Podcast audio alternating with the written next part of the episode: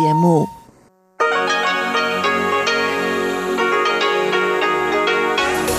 В эфире Международное радио Тайваня.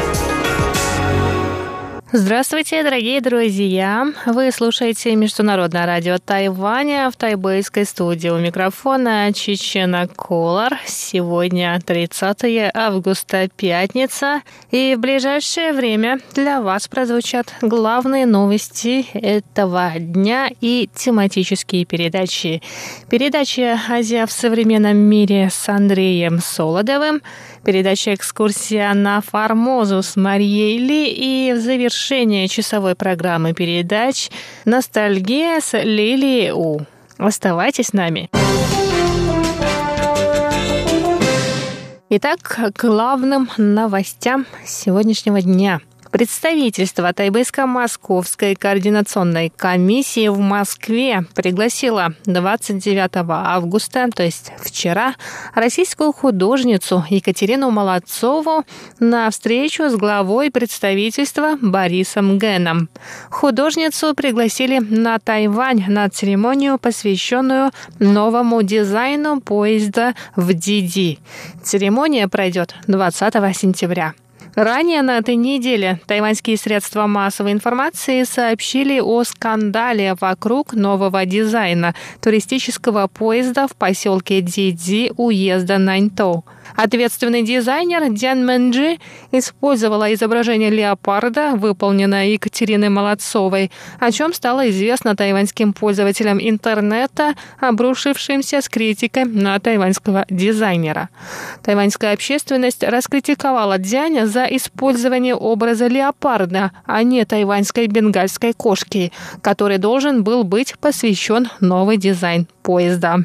После этого Дзянь в прямом эфире в одной из социальных сетей рассказала, что приобрела эту иллюстрацию на фотостоке Shutterstock. Этот инцидент не оставил без внимания министр транспорта и коммуникаций Тайваня Лин Диалун. Он написал комментарий на странице Екатерины Молодцовой в Инстаграме, пригласил художницу на Тайвань и поблагодарил за иллюстрации бенгальской кошки, которые Молодцова подарила жителям Тайваня. Представительство Тайбэйско-Московской координационной комиссии в Москве выразило благодарность Екатерине за иллюстрации животного эндемика Тайваня и от лица министра Линдзиалуна пригласила художницу на остров. Глава представительства Борис Ген рассказал о встрече с Екатериной. Вчера я встретился с Катей Молодцовой. Она согласилась посетить Тайвань по приглашению Министерства транспорта Тайваня. И наше представительство Тайваня в Москве очень надеется, что после посещения Тайваня Катя Молодцова сможет превратить ее собственные впечатления о красивых ландшафтах и ратуши Тайваня в творческие работы, чтобы поделиться с жителями России. Для самой художницы ажиотаж вокруг ее работ стал полной неожиданностью. Вся эта история стала для меня огромной неожиданностью, и я до сих пор не могу в себя прийти. Сегодня я ходила на встречу с представителями Тайваня. Встреча прошла замечательно. Я получила официальное приглашение посетить Тайвань и с радостью его приняла. Я хочу выразить большую благодарность всем, кто писал мне добрые слова на Фейсбуке. Это очень много значит для меня. Так что скоро увидимся. Привет, Тайвань!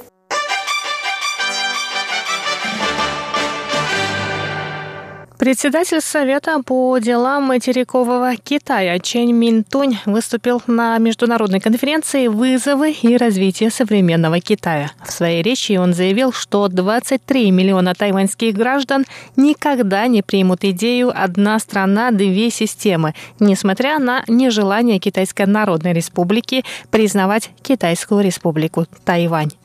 Ранее в этом году председатель Коммунистической партии Китая Си Цзиньпин заявил о возможности применения военной силы для реализации концепции «одна страна, две системы» на Тайване. По словам Чен Минтуна, это прямое заявление о возможной аннексии. Эти провокационные действия не только угрожают миру в Тайваньском проливе, но и нарушают принципы мирного сосуществования, принятые международным сообществом. Чень подчеркнул, что ни с исторической точки зрения, ни с точки зрения международного права Тайвань никогда не был частью Китайской Народной Республики. Тайваньский народ не подчинится авторитарному правлению Китая, а правительство Тайваня гарантирует защиту суверенитета и демократии. Мы не подадимся угрозам, но и не будем идти на пролом, обретя поддержку. Тайвань делает все для мирного сосуществования. Наша позиция за мирный диалог неизменна. Одновременно с этим мы принимаем меры для защиты демократии.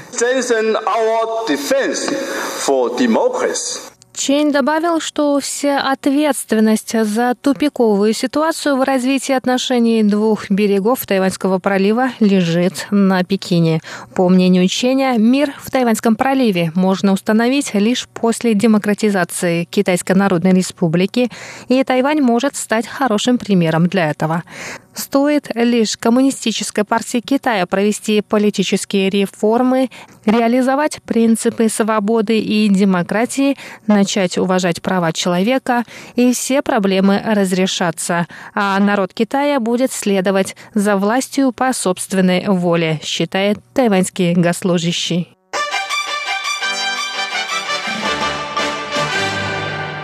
Исполнительный юань Китайской республики Тайвань одобрил проект цифровой трансформации и развития мобильных платежей для малого бизнеса. Для распространения мобильных форм оплаты на крупных зарегистрированных торговых площадках будет выделено полтора миллиарда новых тайваньских долларов, что равно примерно 47 миллионам долларов США.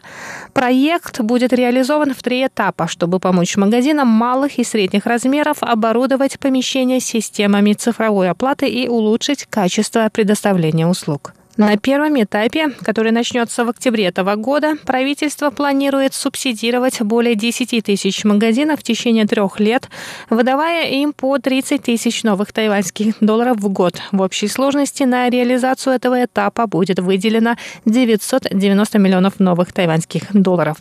Второй этап коснется 200 торговых площадок, которые получат по 300 тысяч новых тайваньских долларов на маркетинговые нужды. В общей сложности будет выделено на 60 миллионов новых тайваньских долларов. Кроме того, правительство планирует сотрудничество с мобильными операторами для поощрения использования мобильных форм оплаты. Пользователям будут начисляться бонусные баллы за покупки, а также кэшбэки от покупок, которые составят 20%. И на этом выпуск новостей подходит к концу. С вами была Чечена Колор. Оставайтесь с нами.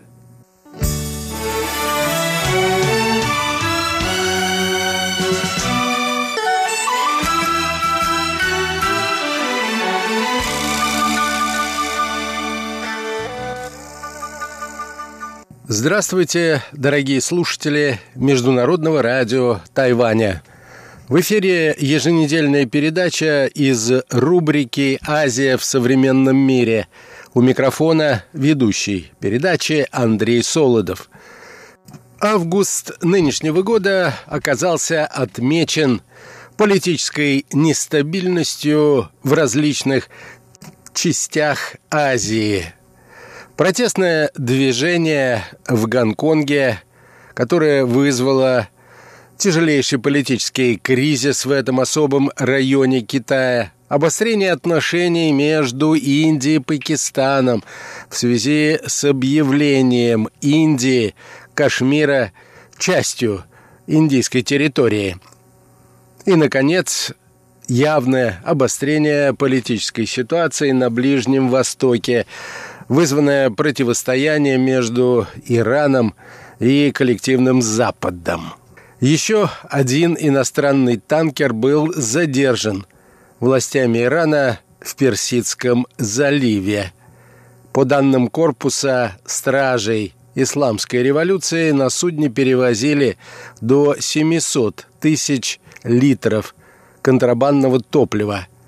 Семь моряков были задержаны иранцами – Именно об этом я и предлагаю поговорить в нашей сегодняшней передаче.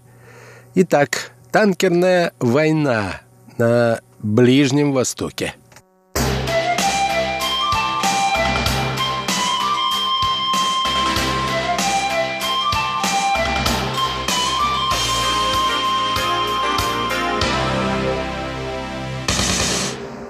Иран задержал иностранный танкер возле острова Фарси в Персидском заливе.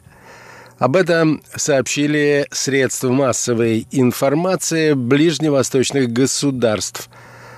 Судно якобы перевозило до 700 тысяч литров контрабандного топлива. Получателями груза должны были выступить арабские страны – говорится в сообщении корпуса стражей исламской революции. Семеро моряков-иностранцев были также задержаны. Напомню, что в конце июля иранцы задержали в Армузском проливе танкер «Стена Имперро», шедший под британским флагом. На борту находились 23 моряка – Среди них трое российских граждан. Экипаж отказываются отпускать с танкера в связи с проведением следственных мероприятий. Кроме граждан Российской Федерации, на борту остались моряки из Латвии и Филиппин. Иран задержал танкер, как было объявлено, за нарушение международных правил которое произошло в связи со столкновением между танкером и иранским рыболовецким судном. Впоследствии посол Ирана в Великобритании заявил, что Тегеран готов к любому развитию событий.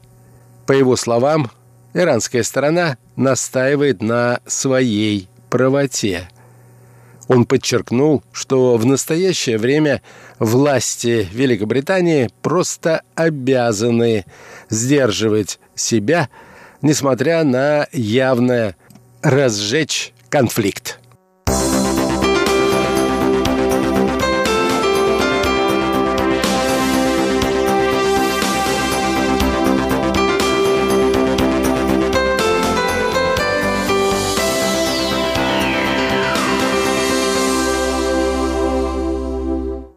Управление по вопросам судоходства Великобритании, между тем, вскоре после сообщения о задержании танкера заявило, что безоговорочно осуждает захват британского судна. Бывший тогда главой МИД Великобритании Джереми Хант пообещал, что иранская сторона – ощутит последствия, если не отпустит танкер «Стена Имперо». Хвант назвал эту ситуацию неприемлемой и отметил, что Великобритания будет отвечать решительно, но взвешенно. Также подчеркивалось, что последствия не будут носить военный характер. Некоторые средства массовой информации между прочим, сообщили, что Британия намерена дополнительно отправить в Бахрейн некоторое количество военнослужащих. Как отмечалось, таким образом страна хочет защитить суда в Персидском заливе после инцидента с задержанием британского танкера «Стена Имперро». Лондон хочет увеличить в данном регионе число военных, для усиления защиты судов, проходящих через Персидский залив. В связи с эскалацией напряженности в Персидском заливе. В то же время правительство ФРГ выразило солидарность с Великобританией и осудило задержание властями Ирана корабля в Персидском заливе. В Берлине полагают, что арест был неоправданным вмешательством в гражданское судоходство и предупредили об опасности эскалации конфликта. Наконец, и Соединенные Штаты решили начать формирование коалиции, которая будет патрулировать Армузский пролив. Госсекретарь Соединенных Штатов Майкл Помпео подчеркнул, что Вашингтон и его союзники намерены поддерживать торговые и морские пути в этом регионе открытыми. Он сказал, что в этом году в данной инициативе примут участие союзники Вашингтона, которые намерены поддерживать торговые и морские пути в этом регионе открытыми. По его словам, подобное решение принято с целью изменить поведение Ирана, который продолжает задерживать танкеры других государств. Как настаивают в английском МИДе, судно было остановлено в территориальных водах Омана, а не в пределах 12-мильной зоны Персидского залива, относящейся к Ирану. Представители Тегерана же, в свою очередь, как я уже отмечал, заявили, что танкер под британским флагом был задержан из-за угрозы столкновения с иранским рыболовным судном. Этот инцидент в международной печати был истолкован в том смысле, что это был ответный ход Ирана на задержание 4 июля нынешнего года властями английского Гиблартара, который является территорией Великобритании, иранского танкера «Грейс-1», который был обвинен в попытке доставить нефть в Сирию в нарушение санкций Евросоюза – Представитель МИД Испании тогда заявил, что Мадрид знает о британской инициативе и поддерживает контакты с официальными лицами в Лондоне на высоком уровне и рассмотрит ситуацию в свете нашей солидарности с Великобританией и обязательств сохранить морские перевозки в международных водах. Тем не менее, еще непонятно, насколько эффективной будет военно-морская коалиция, которую может собрать Америка при поддержке Великобритании. Учитывая относительно слабое состояние военных сил многих европейских государств. В настоящее время Великобритания рекомендует судам под своим флагом не проходить без сопровождения боевых кораблей через Армузский пролив и уведомлять Королевский флот, если они планируют осуществить подобный проход –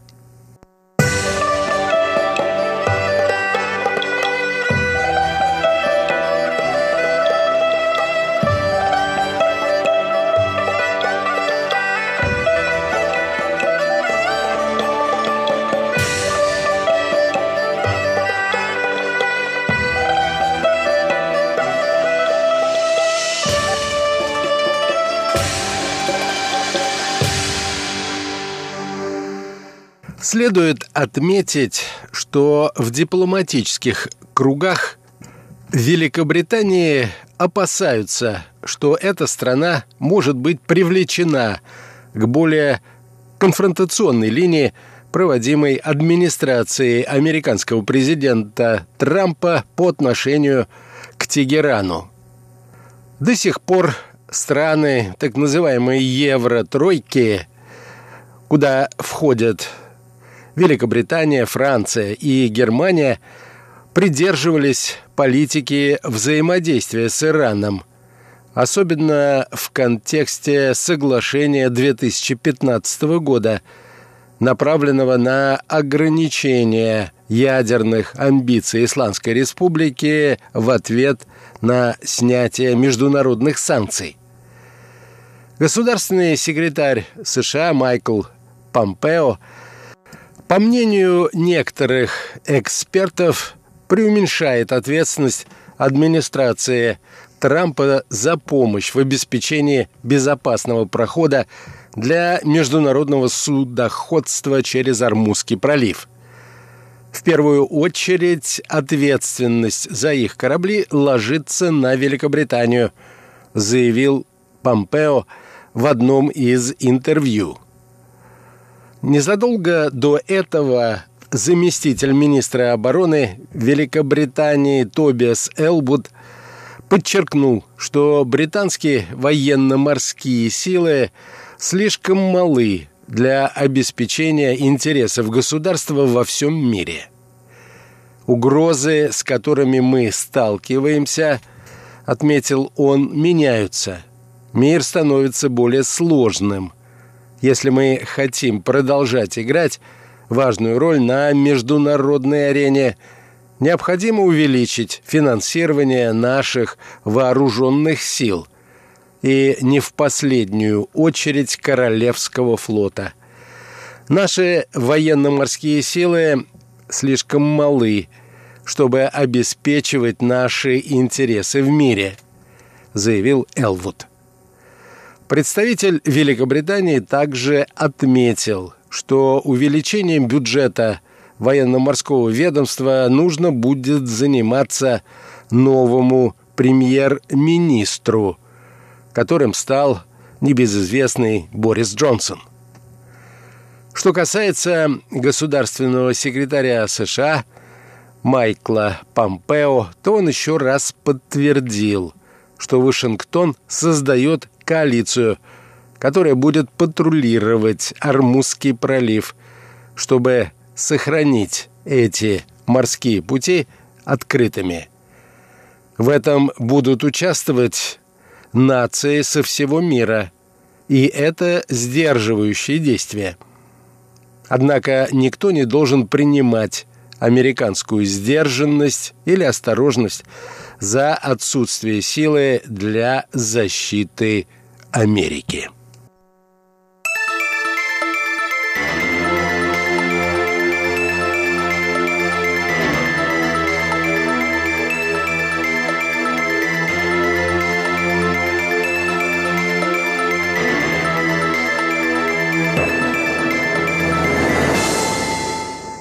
По мнению военных аналитиков, первоначальные задачи, которые могут быть поставлены перед возможным военно-морским альянсом европейских стран, это создать соответствующие корабельные группировки и обеспечить их оперативное развертывание в зоне Персидского залива.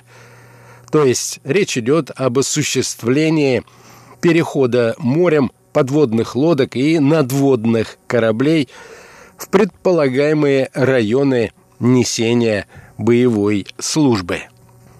По словам наблюдателей, европейцам необходимо достичь в оперативно важных районах Персидского залива и Аравийского моря такого превосходства над гипотетическим противником – которая обеспечит наиболее благоприятную обстановку для свободы судоходства и воспрещение действий военно-морских сил Ирана в зоне Армузского пролива. Однако сил у европейских стран для решения подобной задачи может и не хватить. У них не так много боеготовых кораблей дальней морской зоны – полагают военные аналитики. К тому же надо обеспечить демонстрацию флага в водах Персидского залива на достаточно длительный срок. А к этому почти никто не готов. По мнению наблюдателей, сегодня в полном объеме решить проблему контроля над зонами проливов и обеспечения безопасности коммерческого судоходства в этой части Мирового океана объективно могут только военно-морские силы Соединенных Штатов или коалиционная группировка объединенных военно-морских сил под их руководством. Однако тесный союз США – может легко втянуть европейские страны в военный конфликт в этом регионе мира, чего они явно хотели бы избежать.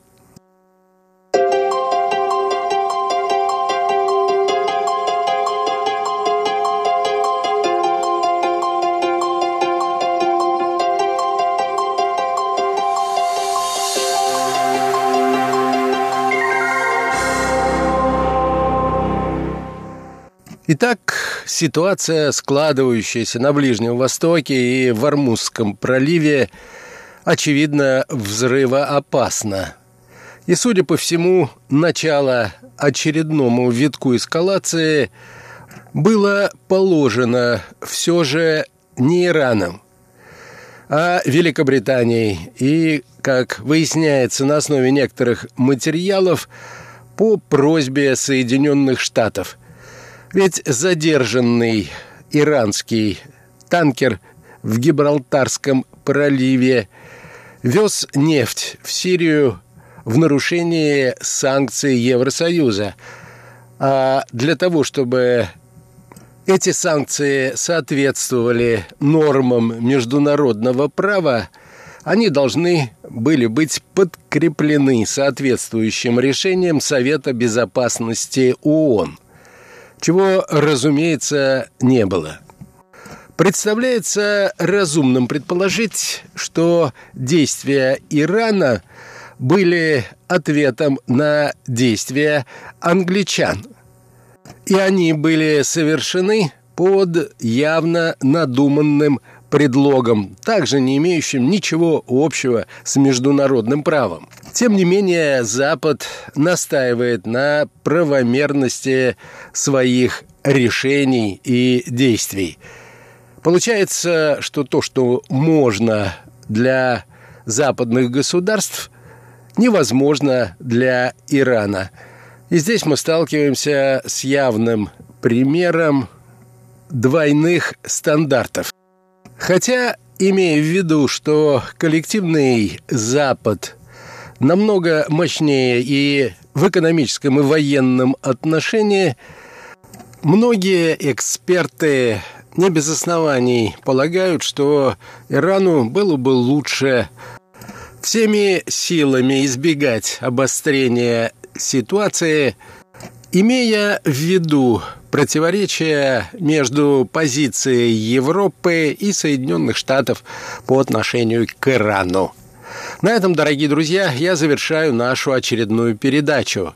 Всего вам доброго, будьте здоровы, пишите нам и до новых встреч на волнах нашей радиостанции.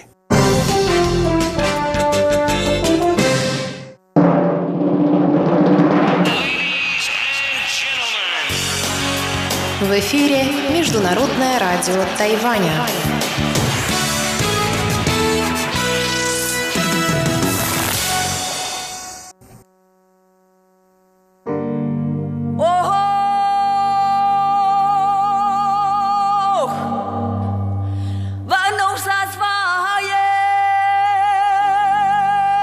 Экскурсия на Формозу.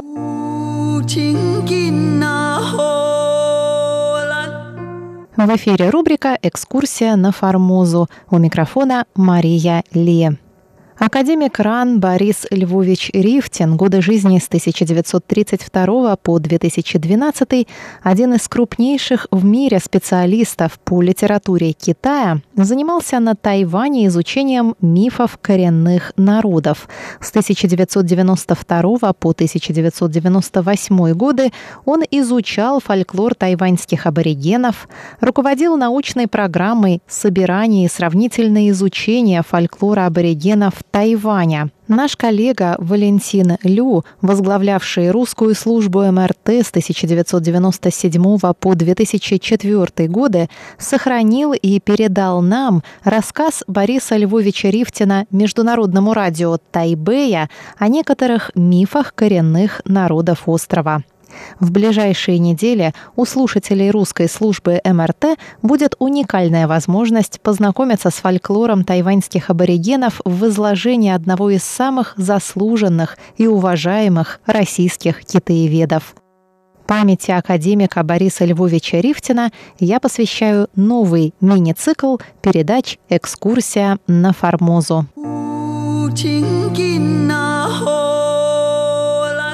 Здравствуйте!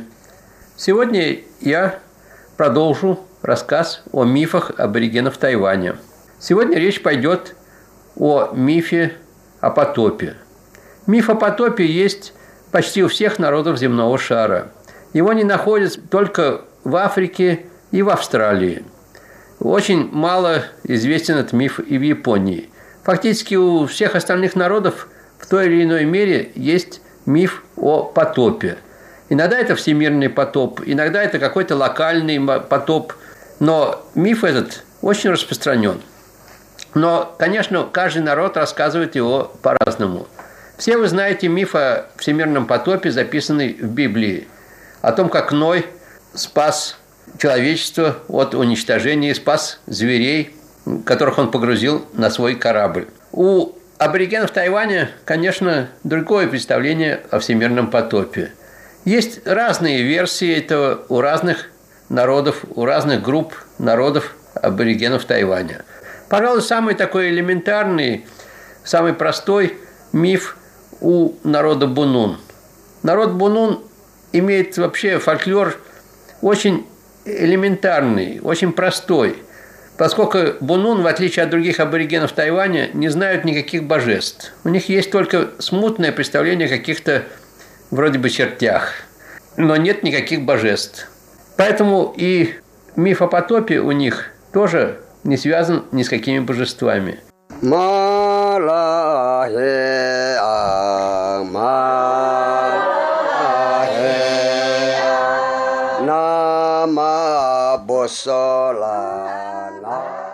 Как начался потоп? Однажды огромный змей запрудил течение вод. Своим телом закрыл ложе реки. И вода не могла течь. И начался потоп. Люди убежали, спасаясь от воды, убежали на высокую гору. Говорят, что это одна из крупнейших гор Тайваня, которая называется Нефритовая гора, Юишань по-китайски. Убежали на эту гору, но они захватили с собой и диких зверей, захватили свиней с собой и стали жить там. Но они забыли, самое главное, они забыли огонь. И сразу возник вопрос, как быть без огня. Но они увидели, что как будто бы на противоположной какой-то горе что-то светится, вроде огонь. И послали туда лягушку. Лягушка взяла там огонь, но на обратном пути потеряла его, уронила, видимо, в воду и не смогла донести до людей огонь. Тогда люди послали птицу.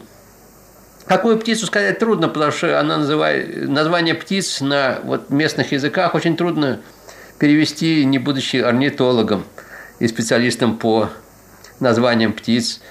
Послали птицу, птица в клюве принесла им огонь. Когда они добыли огонь, то стало возможным готовить пищу.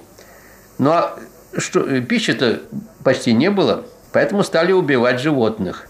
Но каждый раз смотрели, если это свинья, то сначала, сказать, просто ударяли ее ножом, чтобы проверить, жирная ли она. Если не жирная, то не убивали, рана просто затягивалась. А если жирная, то убивали и ели. Но потом появился краб. Появился краб и стал бороться со змеей стал бороться со змеей и фактически помог людям. Разорвал своими клешнями, разорвал змею.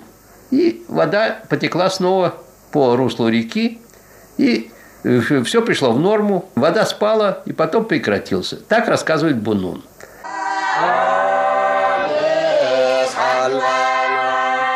Но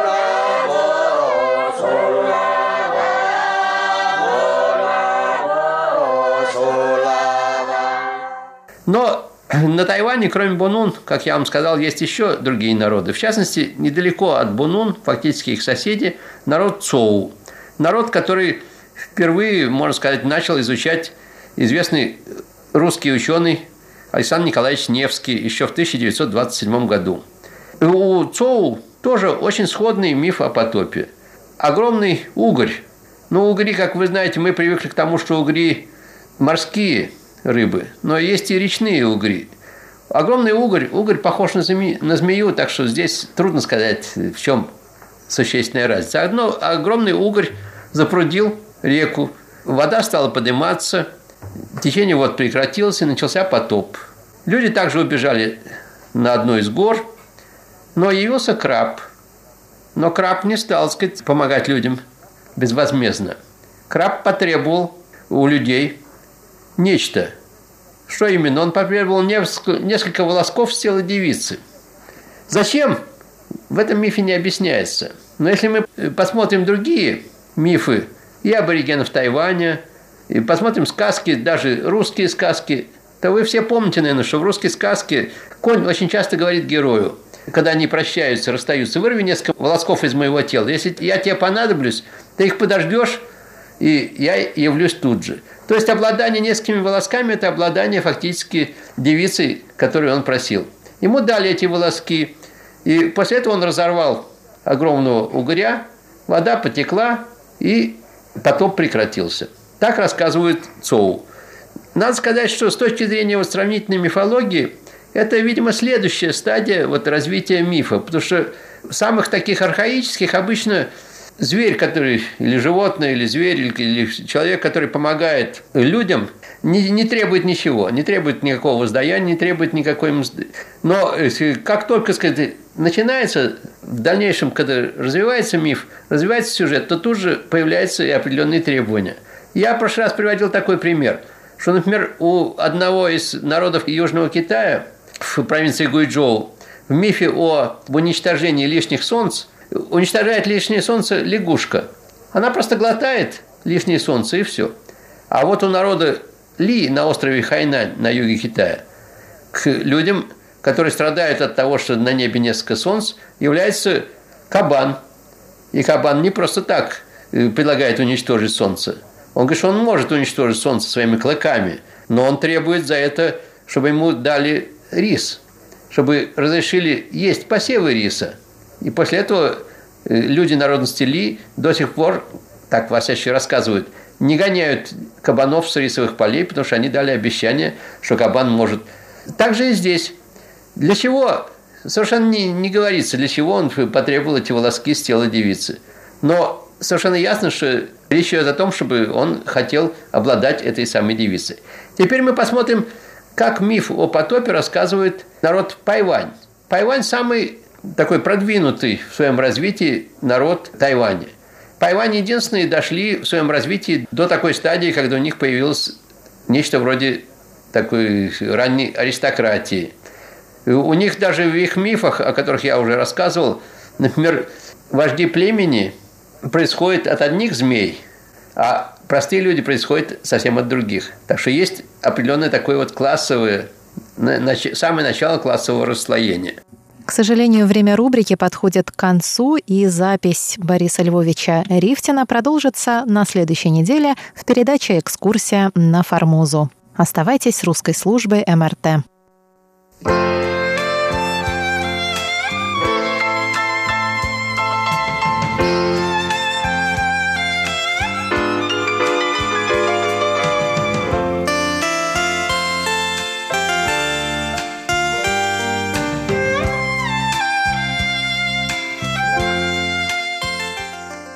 Здравствуйте, дорогие друзья! В эфире Международное радио Тайваня. Вы сейчас слушаете передачу «Ностальгия». Вас приветствует ведущая Лилия У. Очень рада с вами снова встретиться. Сегодня давайте познакомимся с группой «Дongфang Kuai Восточный экспресс. Это рок-группа, основанная в 1989 году – в составе которой пять музыкантов Яо Кэджie, Guo Minghu, Шэн Цзэн, Ян Чжэнхуа и Хоу Чжиjian. Они выпустили первый диск в 1989 году, но очень мало выступали на телевидении, так как у них были слишком авангардные прически и одежда, чтобы быть принятными для людей того времени. Однако их песни все же были очень популярными.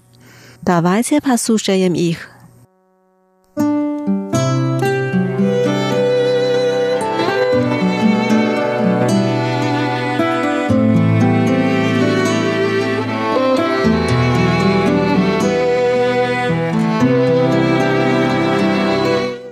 Первая песня называется 将你的灵魂接在我的线路上。Pustavaya dusha sa yezinita samnoi, ani takpayut. Pustavaya dusha sa yezinita samnoi, i pravozit nasu piesnio vurai. Pustavaya dusha sa yezinita samnoi, pusmolivski pit.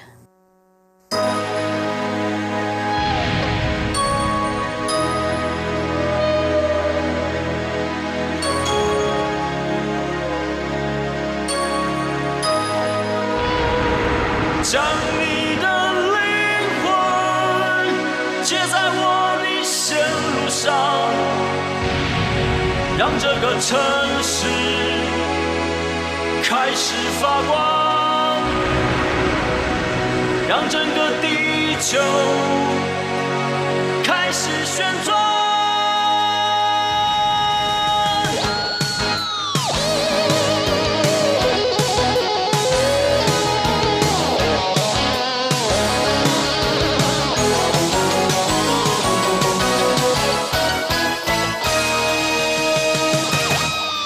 是一座庞大的发电厂，一颗心永远不打烊，控制白天的时光，改变夜晚的彷徨。我们是宇宙冲刺的太空船，没有人能够阻挡。你用灵魂去燃烧，我用生命去交换。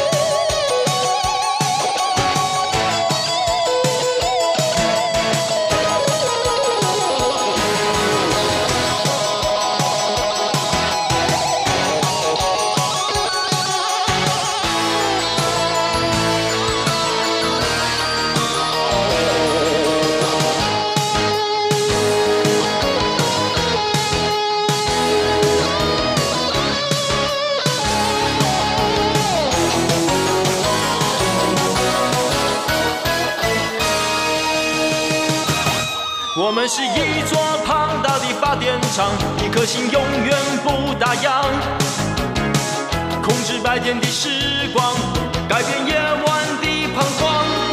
我们是宇宙冲刺的太空船，没有人能够阻挡。你用灵魂去燃烧，我用生命去交换。我们的心不会再无助和悲伤。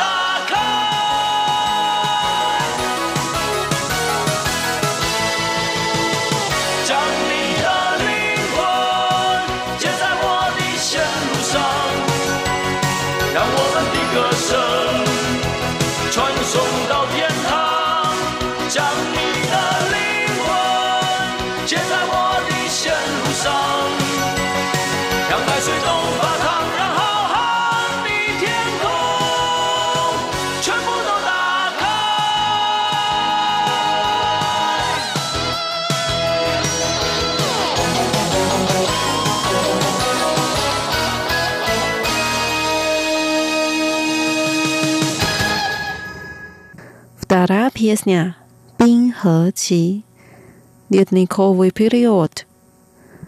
В песне так поется «У моей гитары нет музыки, в моих глазах нет настроения.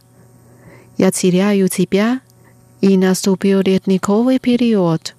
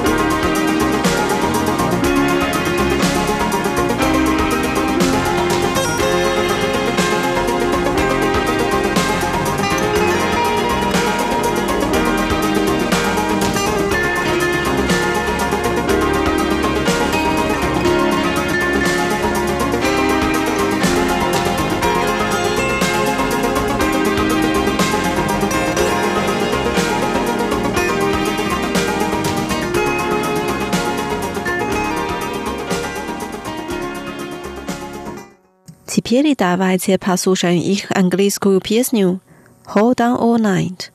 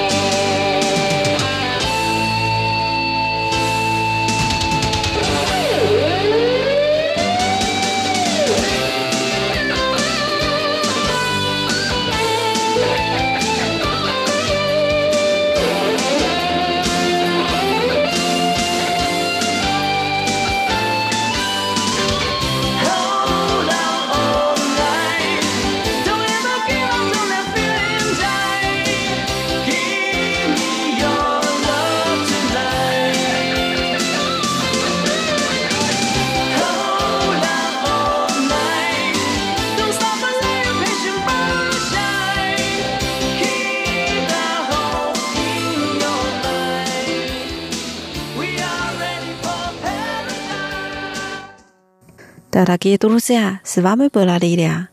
Сегодня мы познакомились с рок-группой «Восточный экспресс» «Донфан Куайче». Давайте увидимся через неделю. Желаю вам хорошего настроения. Пока.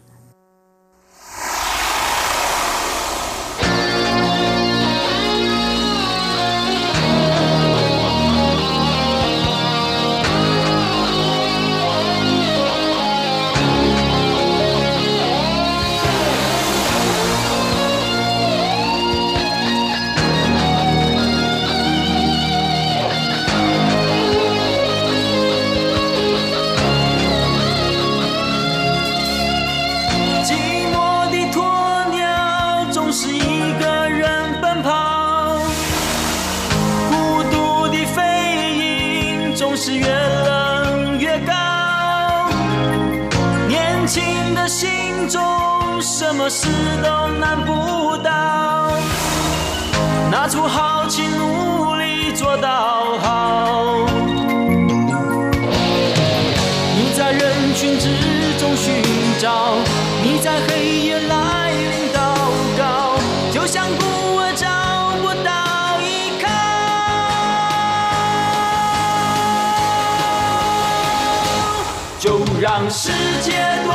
sing